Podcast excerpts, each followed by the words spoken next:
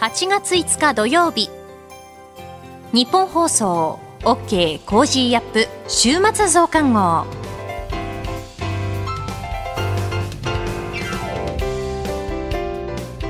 ニッポン放送アナウンサーの新行市佳です。OK コージーアップ週末増刊号。今週の放送でセレクトした聞きどころ今後のニュースの予定を紹介していくプログラムです。番組の後半は Cozy upコメンテーターがゲストと対談するコーナー。今月はジャーナリストの峯村健司さんと評論家の江崎道朗さんです。さらにアレス投資顧問株式会社の阿部隆さんに注目の銘柄について解説していただきます。今週もお付き合いください。今週取り上げたニュース振り返っていきましょう。ビッグモーター国交省が全国34の事業所に一斉立ち入り検査。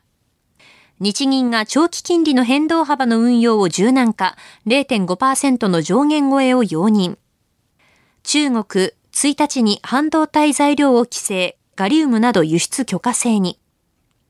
6月の有効求人倍率1.30倍、2ヶ月連続前月を下回る。ふるさと納税額9600億円余り過去最高に。損保大手企業の保険価格調整で追加報告命令へ。EU 日本産食品の輸入規制撤廃へ。自民党秋元衆院議員に多額の資金を提供か、洋上風力発電の社長を聴取。こういったニュースを取り上げました。今週の聞きどころ。8月2日水曜日に佐々木俊直さんと取り上げた、ふるさと納税額9600億円余り過去最高にというニュース。えそしてキーワードで取り上げたデジタル村民。この2つの話題を最近のお金の使い方というポイントで解説していただきました。それでは今週のプレイバックここからのニュースは、ふるさと納税についてです。えー、納税額が9600億円余りで過去最高にと、えー、利用者は10年連続で増加しているということで、まあ、これを作った、あの、菅さんがツイッターで、いや、1兆円に迫るまでになったと感慨深そうにね。まあ、スタートは非常に良い発想で、えー、まあ別に悪くはないんですよね。まあ、ある意味、なんだろうな、東京とか大阪とかの都市部に集中していた税金金をもう一回再分配するって役割は確かに果たしてる。まあ、もちろんね、地方交付税交付金っていうのがあって、はい、これで再分配してるんですけれども、なんかそこの上乗せ分という意味ではね、地方にお金が回ってくる。しかも地方交付金っていうのはもう単純にまあばらまきって言い方あれだけど、分配してるだけなんですが、ふるさと納税の場合はやっぱ知恵を絞らなきゃいけないので、各自治体が。そこで頭を使って、ちゃんと頭を使ったところにたくさんのお金が回るっていうね、発想としては非常に良いと思うんですよ。ただね、実際、まあここまで大規模になってしまうと、そのネガティブな面も結構出てきていて、一つがまあ、結局あれなんですよね、その、人気コンテンツというか人気の物、産品があるところに集中してしまうっていうね。で、1位が都城で、はい、九州の宮崎ですね。で、ここあれですね、肉牛、肉牛の生産量が日本トップクラスっていうね。で、肉はいいんですよ。あの、要するに、ふるさと納税で買う、はい、購入すると、大量に送ってくるじゃないですか。そうですね。基本的にロットは大きいんですよね。ねキロ単位とかね、ね肉もね、えー。そうすると肉はね、冷凍できるからいいよねっていうね。確かに。で、これあの2位の門別とか、はい、あと、えー、どこでしたっけ ?3 位が根室。根室ですね。4位が白糠、うん、いずれも北海道の、ね、まあ、東の方ですよね。あのー門別はオホーツク沿いのね。で、この辺もやっぱりね、あの、ウニとかイクラとか、はい。美味しい北海道のね、魚えー、魚介類がどさっと、あれもまあ、冷凍できるからいいんですよ。確かにそうですねそうそう冷凍でやってきて日持ちがする。最近のあの家庭の冷蔵庫、冷凍庫みんなでかいですからね。でね、これ思うのはね、僕ね、ふるさと納税何とか買ったことがあって、一回野菜買ったことあるんだけど、これも美味しいんですよ、北海道あたりのね、その、例えばマイナーな、はい、そのイタリアンレストランでしか使わないような野菜セットみたいなのがあったりとかして、おおって感じなんだけど、冷凍できないじゃないですか、野菜ってなかなか。そうですね。そうするとね、段ボール箱一箱送られてくると、これ普通のうちだとね、うん、消費するの結構大変なんじゃないかなっていう、ね、足が早いから。そうなんですよ。確かに。そうするとね、結局、いくら美味しい野菜がたくさん取れるところでも、ふるさと納税だとそこがうまく回らないっっていうね。どうしても肉とか魚介の方が有利みたいなことが起きてしまうっていうね。うそうですよね。野菜が結構取れるところは、なんとか加工してとかね。そうなんですよね。あの、パスタソースにしてとか、そういう売り方をしてますよね。でもね、パスタソースよりもやっぱね、肉の塊がドカンとくる方がね、インパクトが。インパクト強いですからね、はい、これはね。確かに。っていう、まあ、その偏りがどうしてもできてしまう問題っていうのが一個だから、その街の魅力そのものよりも、その、送ってもらえるもののありようの方がね、大事っていうね。で、あともう一個はね、これ結局、そのふるさと納税がどんどん大規模化して、その9000億円、9600億円ぐらいになって、はい、どうなったかというと、その町の市町村の公式サイトとかに行って、ふるさと納税調べるめんどくさいので、うん、ポータルサイトがいっぱいできてるんです、はい、ふるさと納税サイトみたいなね、えー、そうするとね、みんなどうやって買ってるかっていうと、その都城の肉を買いたい、都城大好きっていう感じじゃなくて、うん、そのポータルサイト見て、うん、おどれがいいかなってあのカタログショッピングですよね、はい、で。それで選んで買ってるだけなので、実はふるさと納税ってふるさとに納税する、自分の選んだふるさと納税するって感じじゃなくて、なんか、美味しくてインパクトのあるものをそこで買うみたいなね。で、ポータルサイトを訪れるんだけど、その先の街がどんなところなのかってあんまり、その関心がないみたいなことになってしまってると。はい、そうすると、本来のそのふるさと納税のね、理念からちょっとずれてきちゃってる部分っていうのは、確かにあるかなっていうね。本来はだから、例えばどっかの町に旅行に行ってね、この町がすごい気に入ったと。で、そこで食べたあの魚美味しかったからもう一回買おうかなってんで、その町のサイトでふるさと納税して、うん、えー、その魚を送ってもらうって、ある種その関係人口って言葉あるじゃないですか。はい。ね、もう移住し、あの、単にそこに住んでる人でもなく、かといって、一回旅行に行くだけの通り過ぎるだけでもなく、継続してその土地に関心持ってもらえる人、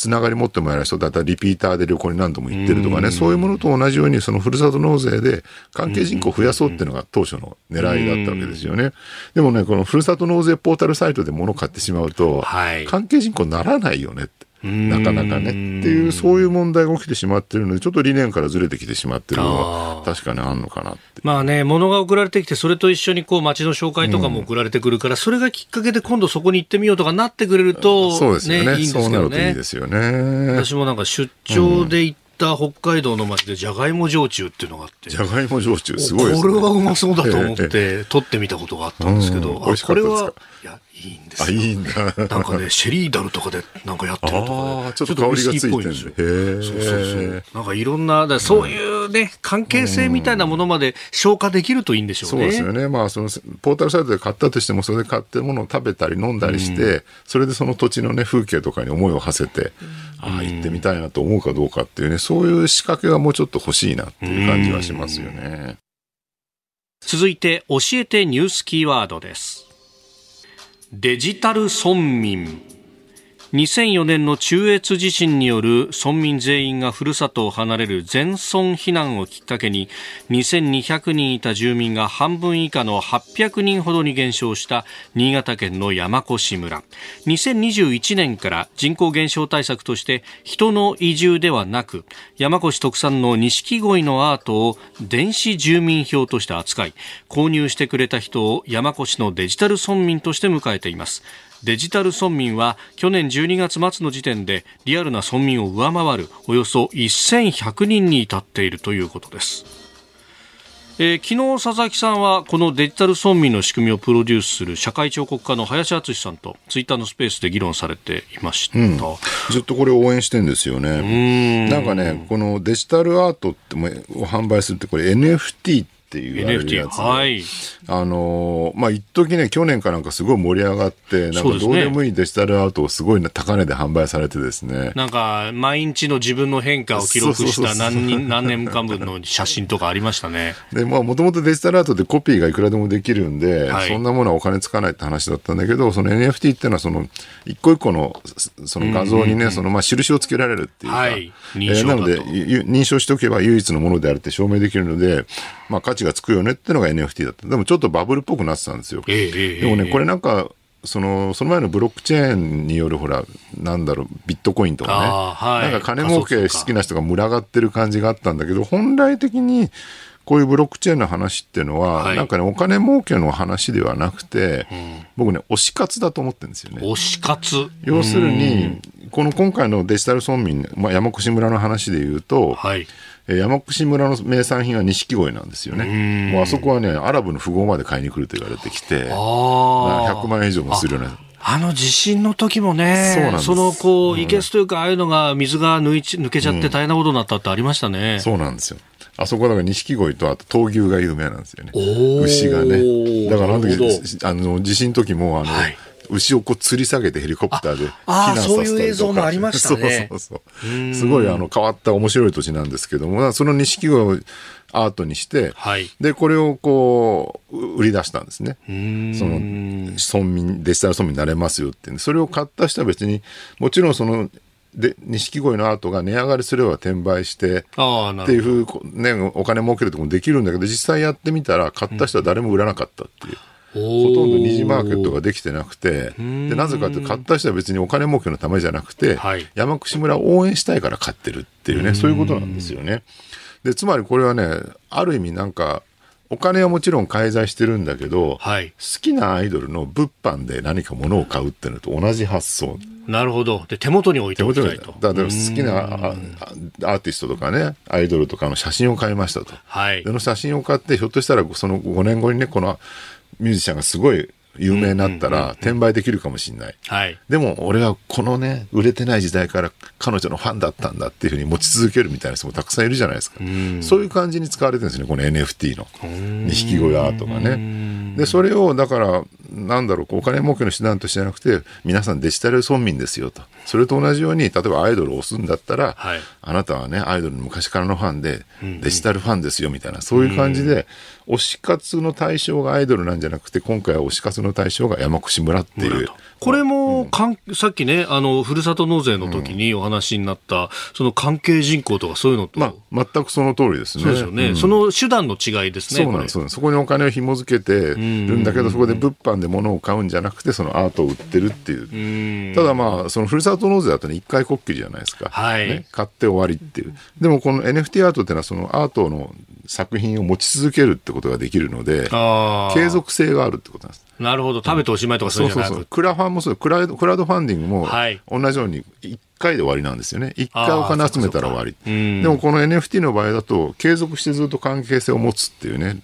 今年、そのデジタル村民として西郷アートを買ったら、来年もデジタル村民だし、再来年もデジタル村民。そのアートを誰かに転売してしまわない限り、デジタル村民であり続けるっていう。その持続するってところがちょっと違うのかなああ、つながり続けるっていうそうなんですよ。で、これってなんかね、ある意味、なんだろう、僕はね、今後の社会って、はい、なんだろう、こうね、もう低成長時代に世界中がだんだん入りつつある中で、明日給料が良くなるとかってあんま期待できない、できにくいじゃないですか。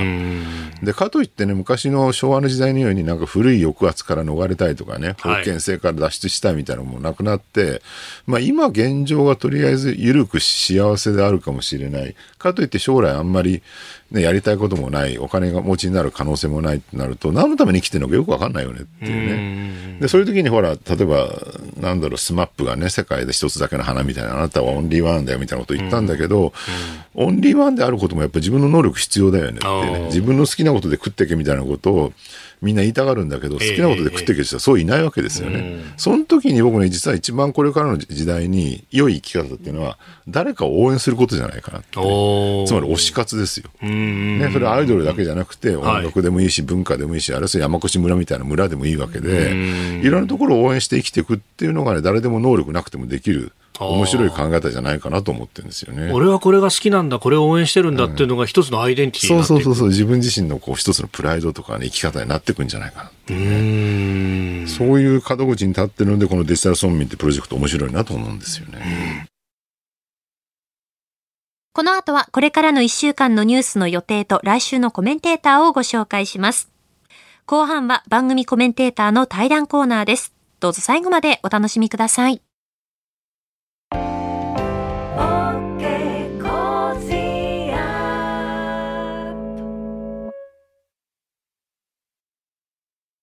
自分よし、相手よし、第三者よし。この三方よしの考え方は、より良い人生を築くための重要な指針です。モラロジー道徳教育財団は、ビジネスリーダーのための経営誌、月刊散歩よし経営を発刊。人づくり SDGs に取り組む企業の皆さんにおすすめの一冊です。お問い合わせいただいた方全員に、月刊散歩よし経営の見本誌、さらに小冊子心に残る話ベストセレクションを漏れなくプレゼントしています。詳しくはニッポン放送のホームページ内のバナーをクリック。創立96年、道徳で人と社会を幸せに。公益財団法人、モラロジー道徳教育財団。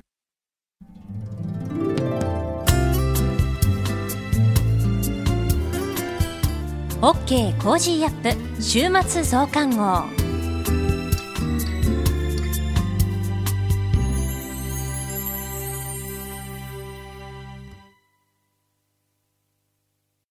ニッポン放送アナウンサーの新行市佳がお送りしています。OK Cozy up 週末増刊号。え今回はスポーツの話題、目白押しなのでお伝えしていこうと思います。えまずは明日、もう明日なんですね。え明日6日日曜日から開幕する夏の甲子園です。え3日木曜日に組み合わせが行われました関東勢の対戦相手などちょっとお伝えしようかなと思います。えー、東東京の代表、共栄学園、えー、飯田浩二アナウンサーが、あの、試合を見に行ったと言っていましたよね。えー、初出場ですけれども、えー、福島の聖光学院との対戦になります。西東京、日大三高、2年連続19回目なんですけれども、兵庫の社と対戦。神奈川の慶応、5年ぶり19回目、え福井の北陸との対戦ですね。え千葉の仙台松戸は東海大甲府と、そして私のふるさと秋田、明王は、八戸学院高生との対戦となってしまいました。やっぱりこう甲子園になるとですね、私としてはこう、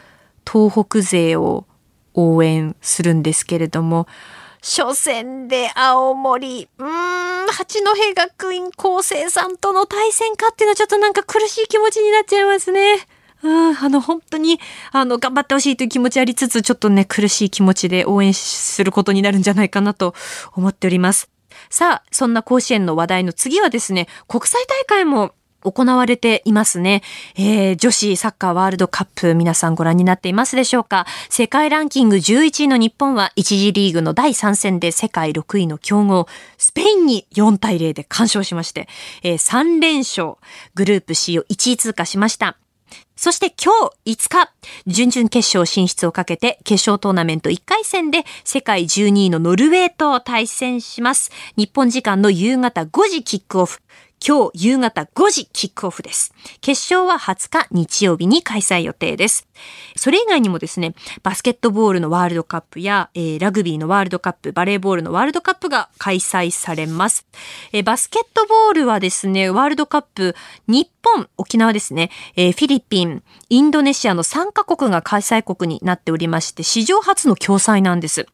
1次ラウンド、2次ラウンド、順位決定戦はいずれもフィリピン、日本、インドネシアで行いまして、ファイナルラウンドはフィリピン、マニラで開催する予定です。えー、バスケットボール日本代表は沖縄で1次ラウンドを戦います。あの、内田祐樹アナウンサーがね、バスケットボールはもうずっとやっていて大好きなので、特にですね、今回のこのワールドカップに向けてはこう熱が入っていますね。そしてラグビーのワールドカップ。日本中が感動に沸いた、まあ、2019年からもう4年が経っちゃうんですね、えー、フランス大会が開催されます。えー、ラグビーのワールドカップは9月8日から10月28日にかけてなんですけれども、えー、パブリックビューイングが行われるということで、9月10日開催、えー、日本対チリ戦がですね、秩父宮ラグビー場入場無料で1万人を今募集しております。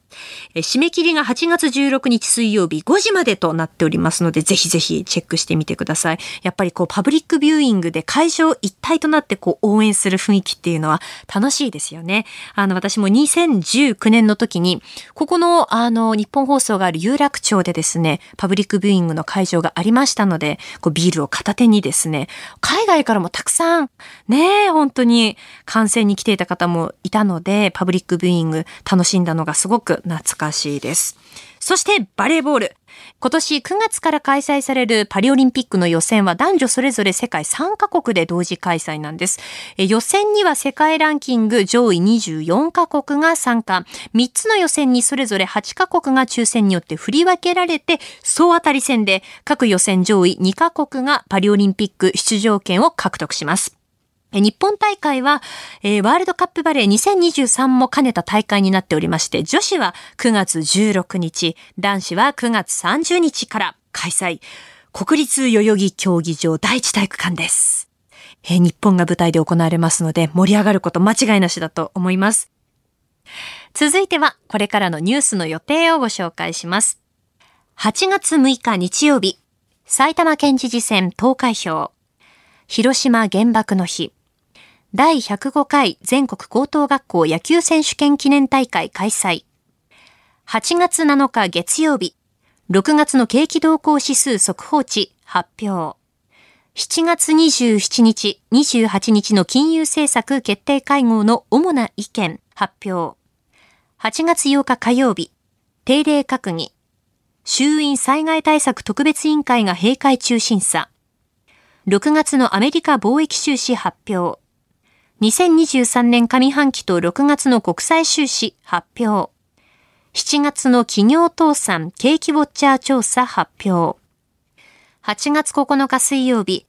自民党茂木派研修会開催。7月の中国消費者物価指数と卸売物価指数発表。長崎原爆の日。8月10日木曜日、7月の企業物価指数発表。7月のアメリカ消費者物価指数発表。8月11日金曜日、定例閣議。小池知事定例会見。4月から6月期と6月のイギリス GDP 速報値発表。8月12日土曜日、日航機墜落事故から38年。続いては来週のコメンテーターのラインナップをご紹介します。8月7日月曜日、経済アナリストのジョセフ・クラフトさん。8日火曜日、地政学戦略学者の奥山正史さん。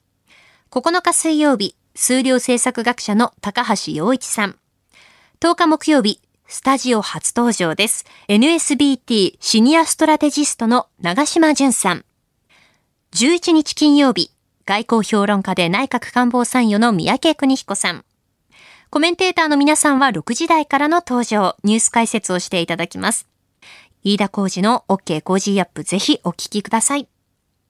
この後は Cozy upコメンテーターがゲストと対談するコーナー。今月はジャーナリストの峯村健司さんと評論家の江崎道朗さんです。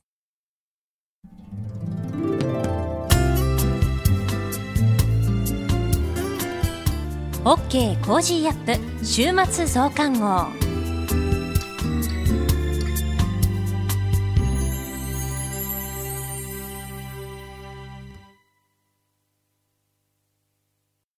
道徳って何だろう？思いやりって必要なの？その答えは道徳を考える月刊誌ニューモラルにあります。今や日本人の道徳力は世界からも大注目。さああなたも道徳を学びませんか？お問い合わせいただいた方全員に月刊ニューモラル、さらに小冊子心に残る話ベストセレクションを漏れなくプレゼントしています。月刊ニューモラルは創刊50年。日々の出来事をテーマに人間力が豊かになるエピソードが満載です。詳しくは日本放送ホームページ内のバナーをクリック。道徳で人と社会を幸せに。公益財団法人、モラロジー道徳教育財団。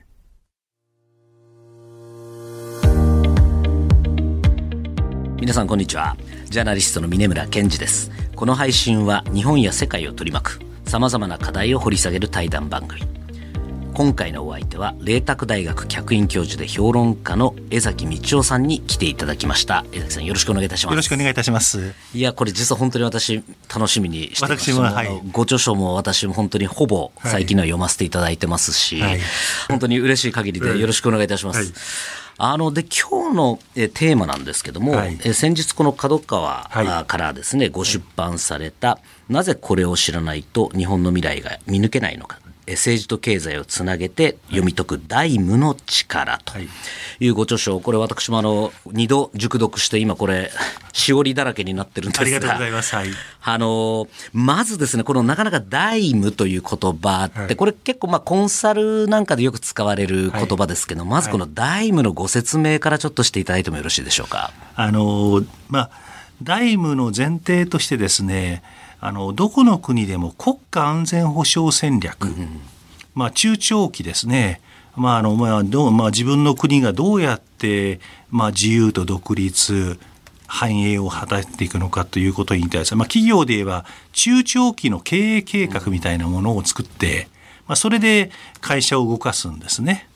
あのまあ、小さな企業であればですよ社長がまあね、俺がこれ行くんだ。ワンマンで。ワンマンで行くんですが ある程度大きな組織になると中長期の経営計画を作って、うん、まあ経営陣が変わってもあのある程度一定の、ね、戦略に基づいて動いていく、まあ、この日本政府、まあ、国版が国家安全保障戦略っていうものなんですね。はい、でその中長期の国家経営計画っていうのが実は我が国なかったんですね。あなるほどこの戦略のなさが だから国家戦略がなかったんですで第二次安倍政権の時に、はい、まあ、2013年に第、まあ、安倍総理の時に初めてこの国家安全保障戦略っていうのができて、はい、これで初めて我が国は自前でどうやってこうに生きていくのかっていうことを考えていく経営計画ができた。はいで、この経営計画を考える上で4つの要素があるんですね。はいそれの4つの要素が1つが外交。まあ、英語でですね。はい、ディプロマシー、はい、インテリジェンス。はい、これは、まあ、あの、まあ、あの、相手の国の情勢や、まあ、に、あの、経済で言うと、マーケティングの話ですね。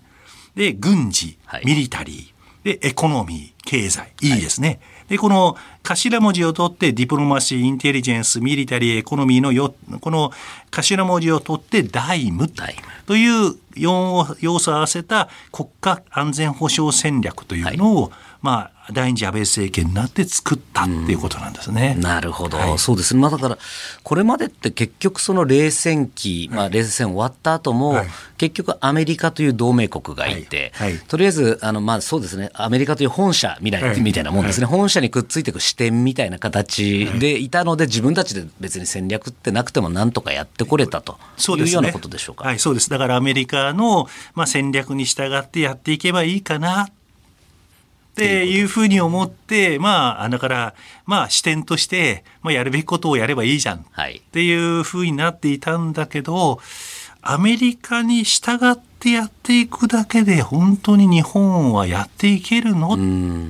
やっぱり自前の国家戦略を作っていかないといけないんじゃないのかっていう意味で、まあ、第二次安倍政権は自前の戦略を作ったという意味で画期的だったと思いますね。この、えーと、第二次安倍、えー、内閣の時、はい、これ作るきっかけになったあの江崎先生多分いろいろこうあの国会議員の人たちとかにもこういろんな政策提言されてると思いますけれども、はい、何かきっかけみたいなのあったんでしょうか？い。ろんなきっかけがあったんですが、まあ、最初はですねやっぱりあの湾岸戦争ですね。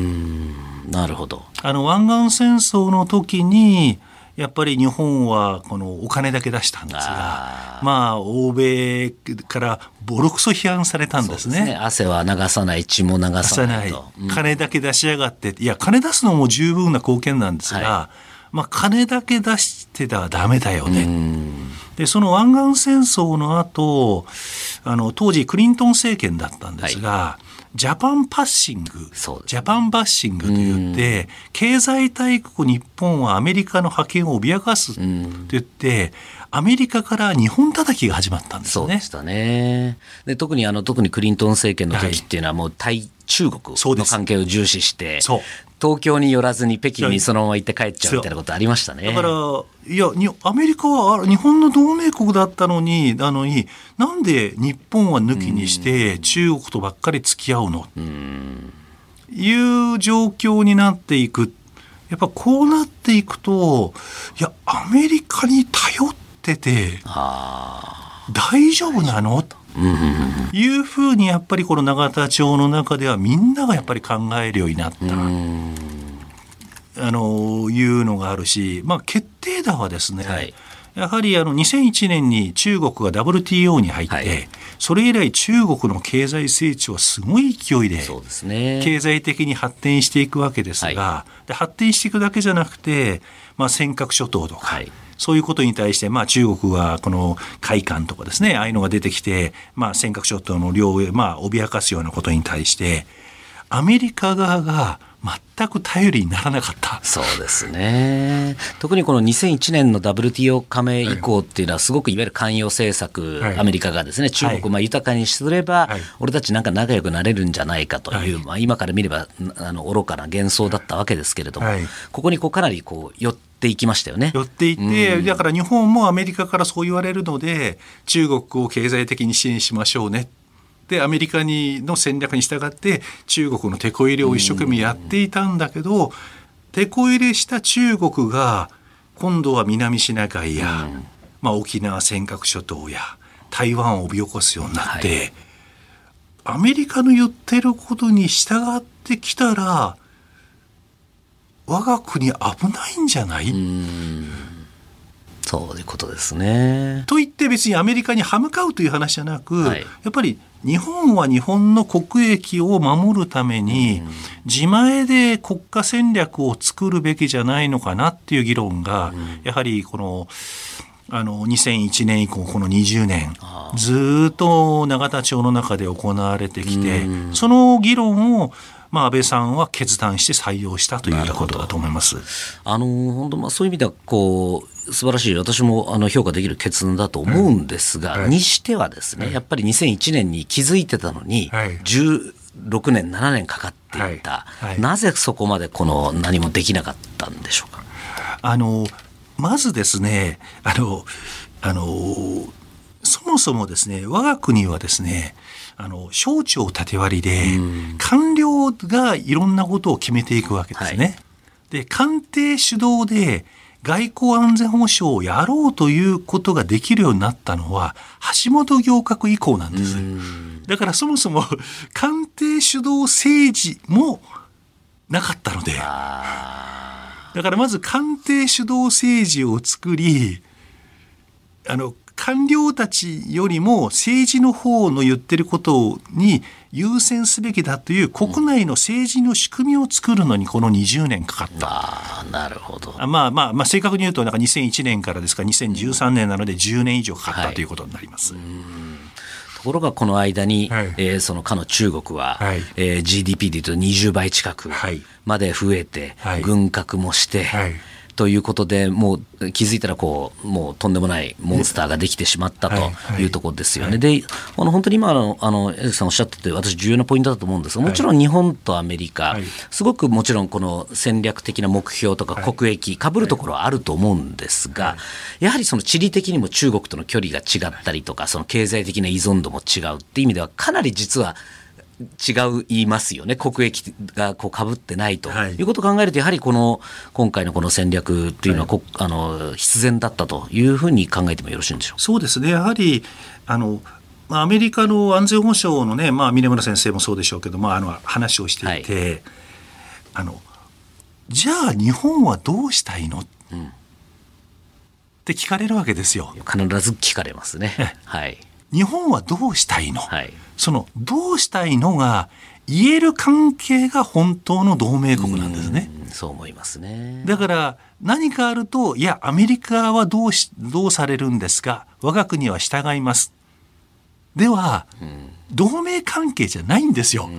そうですよね。だからアメリカからしても日本がどうしたいのかという自前の戦略を作ってくれることが、うん本当の意味で強い日米同盟を作ると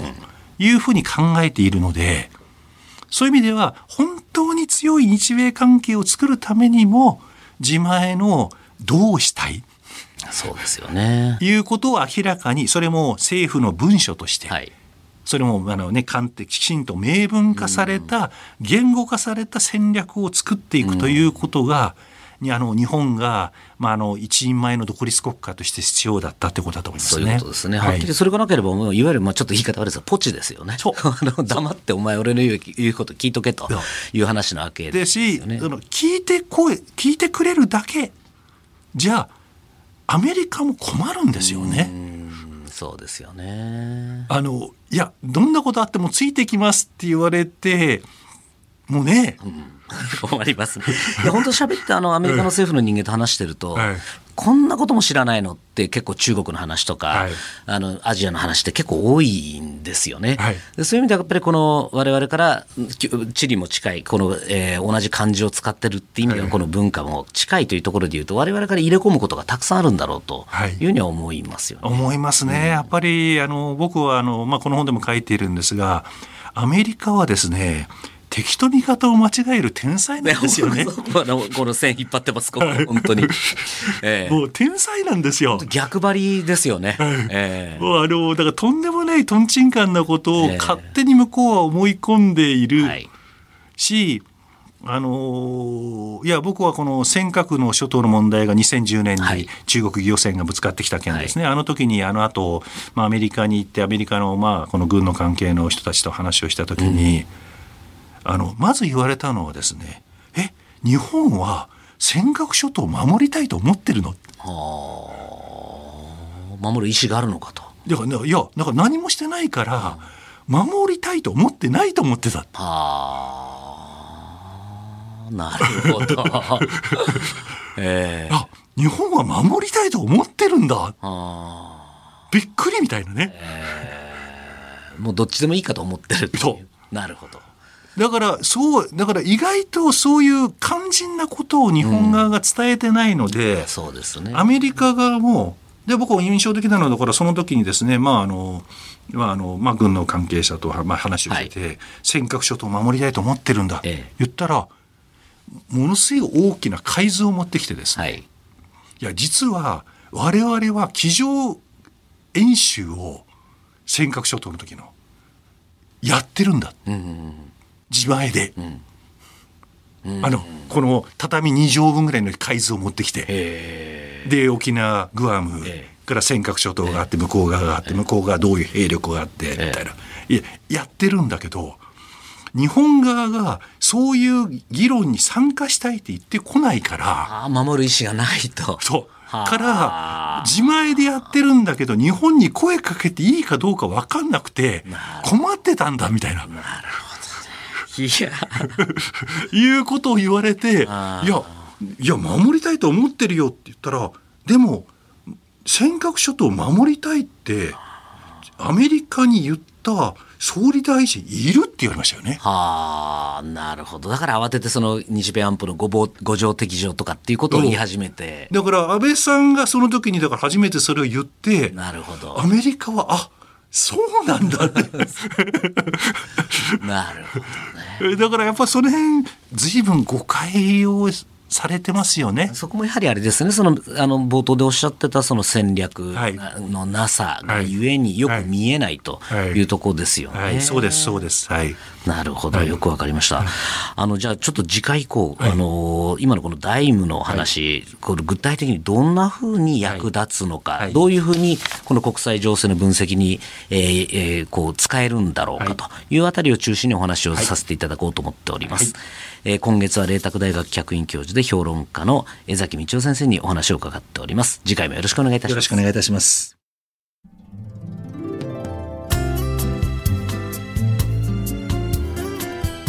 OK Cozy up 週末増刊号。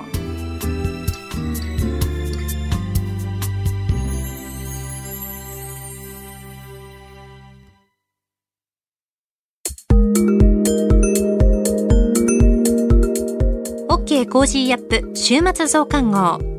毎月最初の週にはアレス投資顧問株式会社代表取締役の阿部隆さんに登場いただき世界情勢や関連する話題とともに注目の銘柄について深掘り解説していただきます。阿部さんよろしくお願いします。はいよろしくお願いいたします。8月の注目銘柄は3030ハブを取り上げます。皆様、こんにちは。株式投資で夢と安心、そして楽しさをお届けする、アレス投資顧問代表の安部です。現在、サッカー女子ワールドカップが開催しておりますが、12年ぶりの優勝を目指す我らが日本代表、なでしこジャパンは、1次リーグ3連勝で、グループ1位で決勝トーナメントに進んでおり、本日17時から、ノルウェーとの決勝トーナメント1回戦を迎えます。3月に開催されたワールドベースボールクラシックで、日本代表が優勝した時の盛り上がりは記憶に新しいところですが、アフターコロナで様々な国際スポーツ大会が開催される中、今回はスポーツイベントをテーマに、プライム市場上場の3030ハブを取り上げます。ハブはファミリーレストランのロイヤルホストなどを経営する8179ロイヤルホールディングスも大株主に名を連ねておりますが、スポーツを観戦しながらお酒を楽しめる英国風パブなどを展開しています。業績面を見てみましょう。7月14日に発表した24年2月期第1四半期決算で、売上高は前期比61.6%増の24億6100万円。営業利益は1億1100万円の黒字転換です。ちなみに前期は2億6600万円の赤字でした。決算と合わせて中間通期業績予想の修正と4期ぶりの副配も発表。通期の売上高は98億円で据え置いておりますが、営業利益は前回発表比50%増の2億1000万円です。第一四半期累計期間において、世界的なスポーツイベントの盛り上がりや、インバウンドの回復に加えて、コロナの分類変更などが当初想定を上回る好影響となっています。同社の第一四半期は2月から4月ですので、3月のワールドベースボールクラシックがしっかり特需として取り込めています。同社は現在プライム市場に上場しておりますが、23年2月末時点におけるプライム市場の上場維持基準への適合状況では、流通株式時価総額が44.4億円で、基準である100億円を満たしておりません。そのため、27年2月期までに上場維持基準を満たすために、流通株式数の増加と企業価値の向上に取り組んでいます。企業価値向上では、決算説明会の書き起こし記事を配信することで、従来よりも多い潜在投資家へアプローチし、同時に機関投資家との個別面談の実施、各種プラットフォームでの積極的な情報発信活動による認知度の向上に努めています。スポーツや IP コンテンツなどを起点とした取り組みが、顧客や協業企業からの支持を得てきており、ミクシーグループをはじめとする各社との協業が拡大。今後も同社が提供する店舗がリアルなコミュニケーションの場として活用される機会を増加することで、来店顧客層を拡大させ、企業価値向上へつなげる方針です。同社では上場維持基準である流通株式時価総額100億円に対して、流通株式数870万株の場合、株価1150円以上が必要となる資産としており、目標株価として市場からも意識されることになりそうです。また、同社の株価は、スポーツイベントの開催に影響を受けやすい特性がありますが、ワールドベースボールクラシックが開催された3月、同社の株価は2月末から一時3割上昇しております。そして今年は8月25日から9月10日までのバスケットボールのワールドカップ開催に続き、9月8日から10月28日にラグビーのワールドカップが開催されます。19年にもバスケットボールとラグビーのワールドカップが8月下旬から11月上旬にかけて相次いで開催されましたが、同社の株価は8月末から9月下旬にかけて3割程度上昇した経緯がありますので、大会開催に向けて同社への関心も高まると見ております。今回の8月注目銘柄は以上となります。個別銘柄についてより詳しく知りたい方は、アレス投資顧問ホームページより無料メルマガのご登録により、毎営業日厳選注目銘柄をご覧になれます。また、リアルタイムで情報更新するアレスの公式 Twitter や YouTube、安倍隆の投資 TV も毎週配信しておりますので、ぜひご覧ください。それではまた次回お会いしましょう。OK Cozy up 週末増刊号。アレス投資顧問株式会社代表取締役の安倍隆さんに今注目の銘柄を深掘り解説していただきました。あなたと一緒に作るニュース番組、ニッポン放送飯田浩司の OK Cozy up。平日月曜日から金曜日朝6時から8時までの生放送でお届けしています。ぜひ FM 放送、AM 放送はもちろん、 radiko や radiko のタイムフリーでもお楽しみください。OK Cozy up 週末増刊号。ここまでのお相手は、日本放送アナウンサーの新業一華でした。